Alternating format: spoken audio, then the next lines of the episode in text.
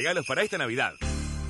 Exclusivo con Plus, 70% de descuento en la segunda unidad de juguetería, pelotas y juegos de mesa. 50% de descuento en la segunda unidad de canastos, portarretratos, espejos y cuadros y pack de vasos y copas. Viví unas super fiestas en Supermercados Anónima. Como si descuentos válidos en supermercados Anónima hasta el 27 de diciembre de 2023 hasta votar stock. No acumulable con otros descuentos ni promociones vigentes. Desde las 7 y hasta las 9, Tercer Puente.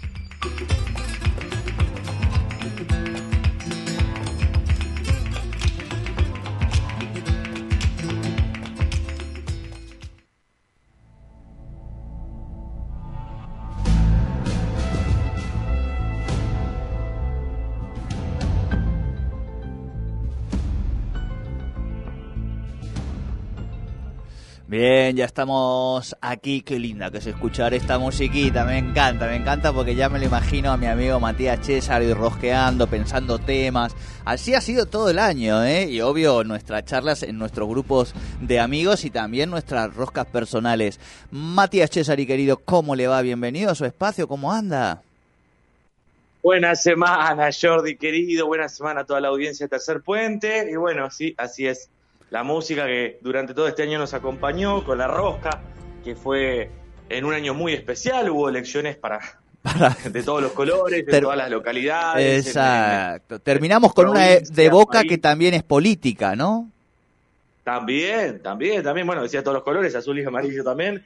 Bueno, y ayer ya le eh, remarcaban a, a Milei la primera derrota de su gobierno a los siete días de asumir, que es justamente eh, la derrota de Macri junto a Ibarra en esa fórmula presidencial en, Boca contra eh, justamente Juan Román Riquelme. Así que bueno, yo no sé si es como para tanto para decir que fue la primera derrota de Milei, pero sí, obviamente esperaba otro resultado. De hecho, en plena tragedia de Bahía Blanca, claro. lo primero que hizo Milei fue ir a votar eh, Yo a creo Macri, que la, justamente, a Macri Barra, y después se fue a Bahía Blanca. Claro, creo, creo que, que la derrota es como el combo, ¿no? De lo que fue la jornada de ayer, de, de, lo que se espera. Y ahí, Mati, quería preguntarte también a vos, digo, obviamente como analista, pero como, digo, como bayense, como gente, como alguien que, que mantiene todo el tiempo una mirada informativa, que tiene amigos, amigas, y como conocedor de la idiosincrasia del bayense, digo, que claramente no es la, la a priori la que yo puedo identificar, digo, ¿no? No. Eh, ¿cómo, ¿Cómo crees que habrá sentado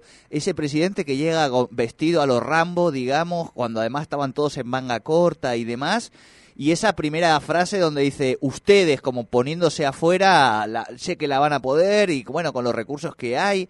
Eso que uno lee de esta manera, eh, tan negativa en principio, ¿crees que, que una parte también de, de, los bayenses lo puede haber leído ahí, así o no? O que efectivamente, digo, porque estamos en un momento donde a veces uno hace lecturas que cree que el otro la, la toma mal y no, todo lo contrario, ¿viste? Hemos ido aprendiendo con sí. la figura de Milei. Pero ¿cómo crees vos que, que, que, fue tomado esto, no? Esta, esta primera sí. incursión.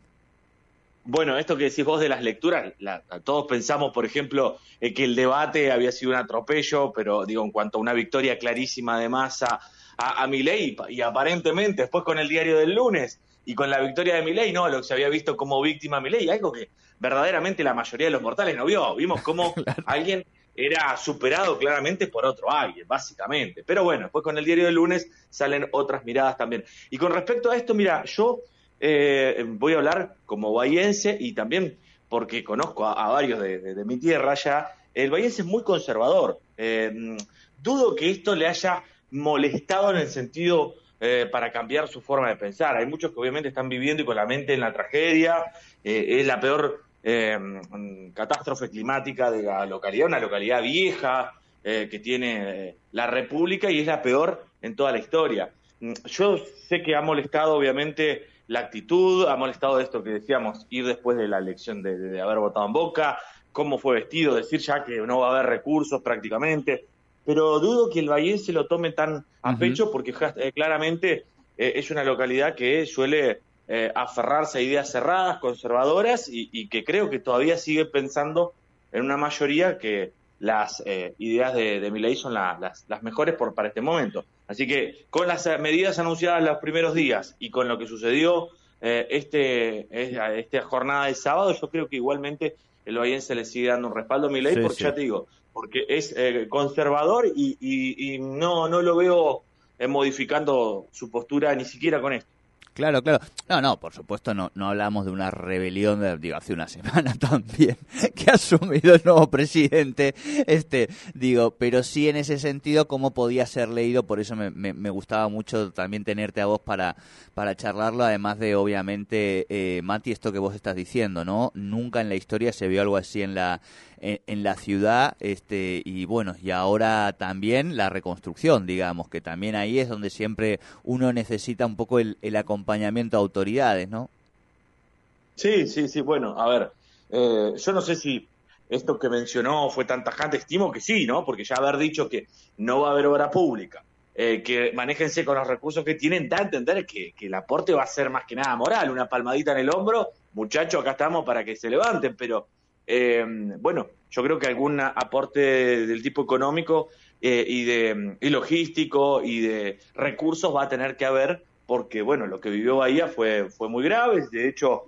este bueno lo vimos todos después en imágenes cuando pudimos porque eh, todo lo que pasó en Buenos Aires en general en la provincia de Buenos Aires afectó a todo el país también no nos quedamos todos sin, sin, internet, sin comunicaciones. Muchos muchos vimos todo muy tarde ya, ¿no? Convengamos que estábamos sin manera de, poder ver eh, ciertos, mm, ciertas fuentes de información. Así que, bueno, eh, sí, en, principio ese golpe bahiense, como decíamos, me parece que también el bahiense, em, a ver, es particular. Una, una, uno no, seguramente hay más de un bahiense escuchándonos del otro lado y por ahí no se siente identificado, pero sí el bahiense tiene un ADN eh, particular, donde es cerrado, donde es chapado de la antigua, donde eh, es, más, es muy conservador, donde tiende a ser en su mayoría radical, pero no solamente radical, sino ese radical eh, duro. bueno, y, y, bueno, este, yo creo que en todo eso no lo veo tampoco pensando simplemente en las posturas o declaraciones de mi ley, sino más bien en lo, que tocó vivir. Mati, otra de las cosas que nos dejó el día de ayer, que me parece interesante para pensar hacia adelante con vos en este cierre, eh, tiene que ver con esta relación de Macri-Milei, Milei-Macri, ¿no? Eh, este Macri que parecía que se lo comía todo con fritas, que digo, que venía por todo hace un mes atrás, y que algunos decíamos, ojo que eh, hay que ver qué pasan las elecciones en Boca, porque Román, digo, eh, es la figura, el ídolo, y ojo que este, hay que ver también cómo Milei va construyendo ese vínculo con, con Macri después de eh, venir de un gobierno donde en muchos casos se instaló la idea de que la vicepresidenta lo manejaba al, al presidente como quería, esta idea de títere, digamos, ¿no? Ayer creo que hubo un nuevo capítulo, digo, Macri no fue a votar, se fue a lo mandó a Milei, Milei fue yo creo que también convencido de que él iba a ganar todo porque está como medio en esa cosa mística de que puede con todo, acaba de ganar la elección presidencial, quien le dice que no, este, pero sí me parece que ese capítulo va a ser analizado también por la gente de Milei de decir, loco, Macri es, este, es un lastre, Javier. No nos peguemos mucho a él. ¿Cómo crees que.? Y además un Macri que siempre es dueño, ¿no? Esta idea de que soy dueño de todo. ¿Crees que cómo, cómo va, a ser ese vínculo? Ahí va a estar la clave. Claramente ahí va a estar la clave. Si Milei logra eh, mantener a, Macri, en todo caso, como un aporte que lo que pueda llegar a, darle, a ver, eh, volvemos a decir, nosotros no sabemos qué hubiese pasado si no acordaban con el, PRO en aquel momento pre-balotaje. Eh, Muchos dicen ganaba igual porque el descontento, bla, bla, bla, bla, bla, pero no lo sabemos porque no sucedió, sucedió de esta otra manera. Y lo que sí se puede decir es que Macri le dio una estructura territorial en todo el país y fiscales, sobre todo fiscales, que era algo necesario, en todo el país. Y lo normalizó. lugares clave. Mati, perdón. ¿Eh? Y lo, lo normalizó. Le, le, le, dio plafón de que no era un loquito de la guerra, sino que efectivamente había que acompañarlo y le dio además el dispositivo de la nación más, que no es poca cosa tampoco, ¿no? Exactamente, bueno, eh, contundente claramente lo, lo que aportás. Eh, bueno, entonces ese, algo lo necesitó. ¿Quién sabe si algún otro tipo de aporte le puede dar el día de mañana? ¿Es necesario tenerlo? Pensará mi ley que sí, pero obviamente que entre eh, dos pinzas, entre algodones, porque claramente donde lleve a querer todo el poder, el poder total, una figura que no es el presidente, yo creo que ahí es donde no empieza a convenir. Va a estar ley, entonces en este, en este dilema de tener eh, el aporte de lo que pueda llegar a aportar Macri, pero siempre eh, tratando de controlarlo. Hay que ver si puede o si es sobrepasado por la figura del, del expresidente. Claro, claro, claro, tal cual, tal cual. Estamos con nuestro queridísimo Matías César y que como cada año ha logrado con, con su humilde este programita junto a Jorge Edelman, Enfocados TV, generar un impacto periodístico eh, muy importante y también esta columna, Mati, hemos tenido la suerte de que nos escriba mucho, mucho prensa, mucha gente que, eh, colegas y demás, este, que, que ha ido siguiendo estas columnas. Eso nos gusta. Y ahí es donde quiero también preguntarte y dejar esta, estas cosas hacia adelante, ¿no? Bueno, venimos a la provincia, una provincia que ha puesto un paraguas que se llama Neuquinizate, donde prácticamente no se habla de, lo nacional, porque tenemos desde la libertad avanza adentro de ese frente, pasando por casi todos los colores ideológicos, me animaría a decir, salvo la izquierda, ¿no?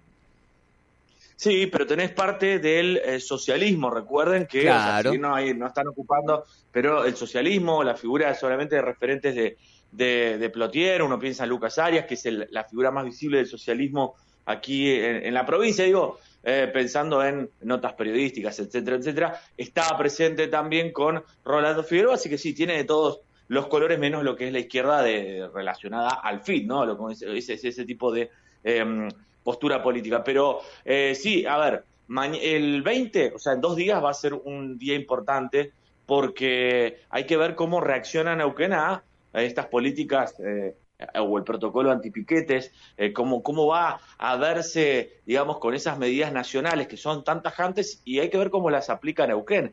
¿Va a ser parte? ¿Va a mirar para otro lado? ahí va a estar un poco eh, lo que la, mirada puesta no solamente de la gente del periodismo, sino obviamente del arco opositor. Son lo mismo que Milei, eh, tienen una impronta propia, esto se verá en principio desde el 20 en adelante, es decir, en dos días. Y otro tema, yo sé que siempre el, tiempo obviamente lo tenemos eh, justiniano acá. No, no, hoy no, eh. hoy, hoy tiramos el tiempo por la ventana, Mati, hacemos lo que queremos.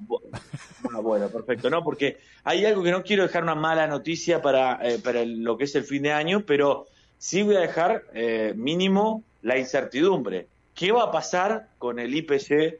Porque si bien Quintriqueo en su momento dijo, no, lo tenemos asegurado que va a seguir, en marzo ya se anuncia ¿Eh? Eh, hasta marzo, hasta final de febrero, creo que es el último acuerdo por IPC que dejaron firmado. A partir de ahí, de marzo, hay que sentarse y negociar de vuelta. Yo te cuento, se viene eh, la inflación de noviembre para diciembre fue poco más del 12 con tanto, 12 chirola fue, ¿no? 12.8 creo que fue. Pero la de diciembre para enero, diciembre para enero, se estima en un 30%. Hay que ver qué tipo de eh, ¿cuánto se puede sostener eh, por IPC, ir aumentando ese tipo de números eh, a, los, a los estatales.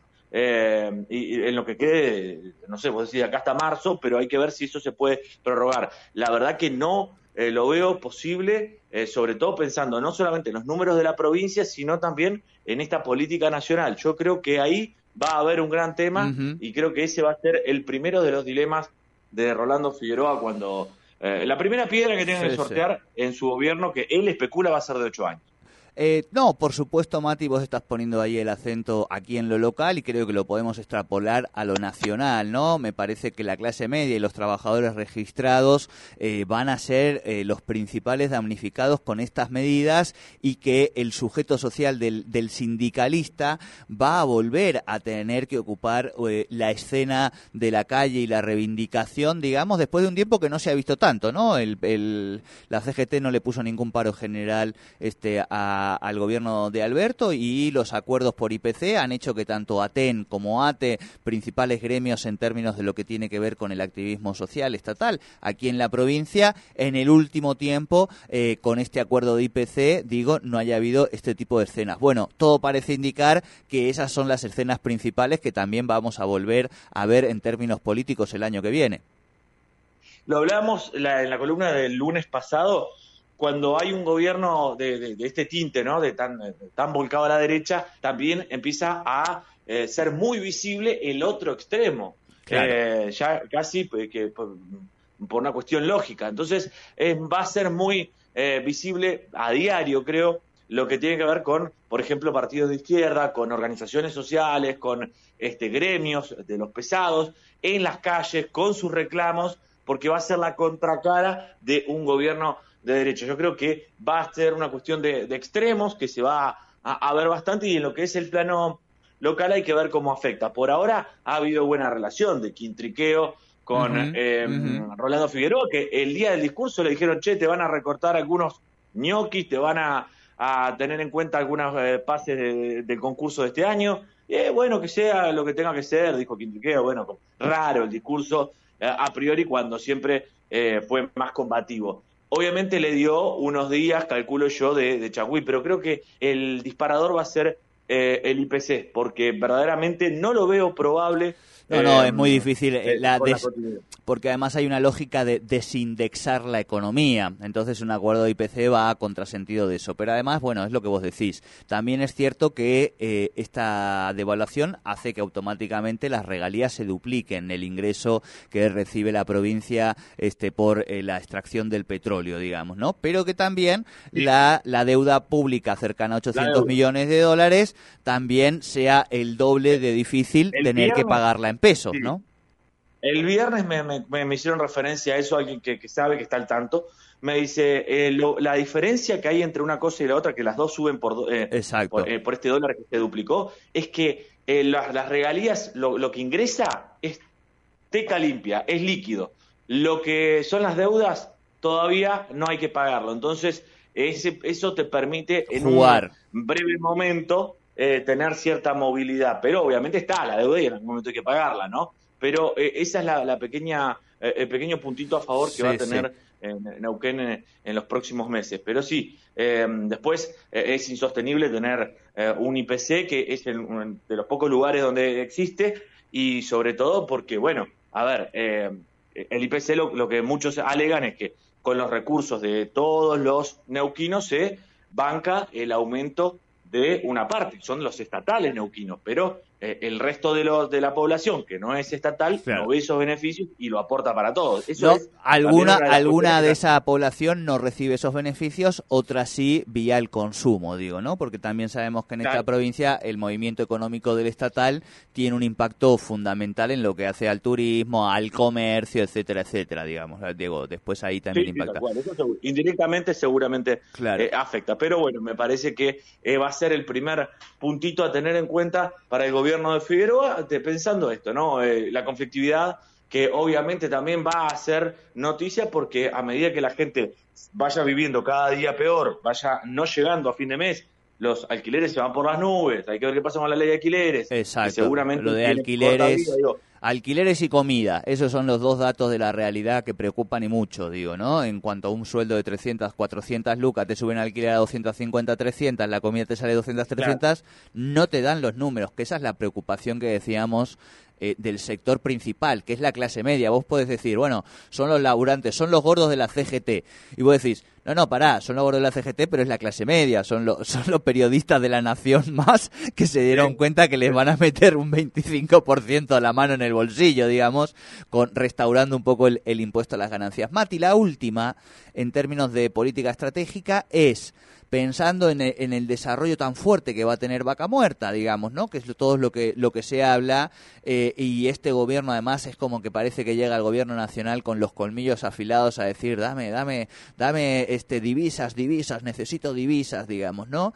¿Crees que se puede configurar sabiendo que en principio siempre el MPN mantiene un buen vínculo con el oficialismo nacional, que se pudiera dar alguna imagen eh, parecida a la del 2001, donde se hablaba incluso de la independencia, de, digo, de la neuquinidad, de tensión con este gobierno, de que Rolando Figueroa se pueda plantar en algún momento y decirle a Milei, mira, eh, en esto no, en esto nos plantamos, digo, porque vamos viendo qué pasa con las represas, qué pasa con la energía eléctrica, cuál es la mirada que se tiene para Vaca Muerta y quizá uno puede sentir que puede haber en algún momento un avasallamiento a, los neuquinos, ¿no?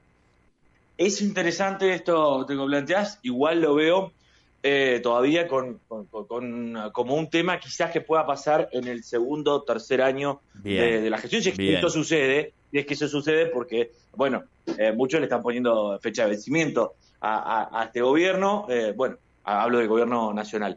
Eh, habrá que ver. Como todo, en Argentina no hay, no hay nada seguro. De hecho, el único gobierno no peronista que había terminado fue el de Macri. Bueno, no fue el de los mejores, claramente, pero fue el de Macri. Hay que ver si Milei puede ser el segundo, ¿no? Eh, a ver, volviendo a lo que me decías, es interesante el planteo, pero me parece que todavía tendrá su tiempo. Yo lo veo eh, a mi ley igual necesitado de una buena relación, sobre todo con Neuquén. Si hay una provincia con la que tiene que tener eh, unas, eh, digamos, una mesa de negociación un poco más holgada, abrirse un poquito de, de, ideologías, etcétera, es con Neuquén porque se necesitan mutuamente. Así que yo creo que en ese sentido va a haber una relación fluida por necesidad, no necesariamente por ideología, que no la tienen, no coinciden, eh, pero que sí me parece que no, no va a ser mala. Estimo yo, por lo menos, el primer tiempo. Bien, bien, me encanta. Bueno, Mati querido, hemos ahí ya surcido algunas de las cuestiones eh, principales para pensar, por lo menos en, algunas claves para el año que viene. Eh, preguntarte si ya tenés claro vos qué vas a hacer, vas a, más o menos a continuar con la misma agenda de trabajo. Bueno, yo me tendría que poner un puestito de torta frita porque el periodismo ya, no, ya nos dimos cuenta que no, se vive. Eh, y, sobre todo, y sobre todo con, con, estos recortes, etcétera, etcétera. Está complicado. Bueno, el año que viene, ¿cómo va a venir? Esperemos que, eh, que sea positivo, esperemos que, que, venga con mucho trabajo, obviamente, y siempre en esto, ¿no? Lo que nos apasiona. Em, a ver, el tema enfocados, este fue el mejor año. Eh, hace, los chicos están hace 7, 8 años, yo estoy hace dos y medio eh, en, lo que es el producto enfocados y ya el año anterior había sido muy, muy, muy bueno. Este fue eh, una locura y obviamente acá el agradecimiento, dame dos segunditos que te quiero agradecer a vos y a toda la gente de Tercer Puente porque ese esto de, replicarnos, de salir y todo nos da más visibilidad y obviamente nos instala un poco más, así que te agradezco a vos y obviamente aprovecho eh, y también el saludo a la gente de Minuto Neuquén, que también nos dio ese mismo chagüí de otra forma, así que eh, a nosotros nos vino muy muy bien porque, a ver, uno sabe que eh, tirando una piedrita de un solo lugar no llegas a ningún lado. Ahora si esa piedrita viene de tres o cuatro flancos, empieza a sentirse el ruido en la ventana ajena. Así que, Exacto, somos piedritas, Mati, nosotros en este universo y exactamente como vos decís, la alianza de piedritas, cuando ya empiezan a caer tres o cuatro, efectivamente empieza a hacer un ruido y yo creo que esto es fundamental y, que vos también has hecho muchísimo, así que nada que agradecer, los agradecidos somos también nosotros, esto es una dialéctica. Y por eso, Mati, eh, yo creo que entre las ideas que tenemos también por aquí es darle darle una vueltita de tuerca a este, a este espacio. Eh, veremos en qué lo podemos convertir. Yo ya estoy avisando y acá te doy una exclusiva, Mati, que no vamos a estar en el horario de primera mañana el año que viene, este, vamos a cambiar eh, horarios y algunas cositas de formato. Viste que si no nos reinventamos un poquito, también nos aburrimos nosotros. Eh, todo esto obviamente pensado desde un año económicamente difícil, pero donde por supuesto vamos a seguir apostando a hacer lo que nos gusta y hacerlo, digo, y seguir poniendo el mucho poco morlaquito que tenemos en nuestro país y en nuestra producción. Este, así que por este lado estamos terminando el año y pensándolo por ahí. Ahora nos falta el veranito, descansar, viste, proyectar un poquito, fantasear y seguro que en febrero ya le ponemos este nombre y apellido a todo esto. Mati, gran abrazo para ti. Eh, seguro que algo vamos a hacer con los muchachos antes de que cierre el año, pero gran abrazo para ti, gran abrazo para todo el equipo de Enfocados TV. Felicitarte porque te vuelvo a decir, con ese producto, con un programa, has generado muchísima repercusión, instalación de agenda, has molestado a muchísima gente del poder y eso es hacer periodismo, hermano. Así que también felicitarte y nuestra máxima admiración y reconocimiento para ti en tu laburo. ¿eh? Muchísimas gracias, no me hagas llorar, que estamos cerquita. Ahora el 23, mi cumpleaños, el 24, eh, bueno, las fiestas, toda la bola, así que no me hagas llorar. Muchísimas gracias y, vos sabés que la admiración es, mutua y estaremos el año que viene con lo que, si haces un programa de cocina, y me, aprendo a cocinar, ¿eh? con tal de estar presente, aprendo a cocinar y acompañarte eh, un nuevo año. Jordi querido, eh, buen año para todos, feliz año para, para todos, esperemos que, la realidad sea lo más leve posible y que nos adaptemos bien a ella. Que todos, que todos tengamos la felicidad que van a tener los exportadores. Eso nos deseo como, como, como sociedad. Mati, abrazo grande. Abrazo gigante. Hasta aquí nuestro cierre de este gran espacio que hemos creado junto al colega Matías Cesari para hablar de política local y nacional este, en esta dialéctica. Muy felices de cerrar también este espacio con un gran amigo.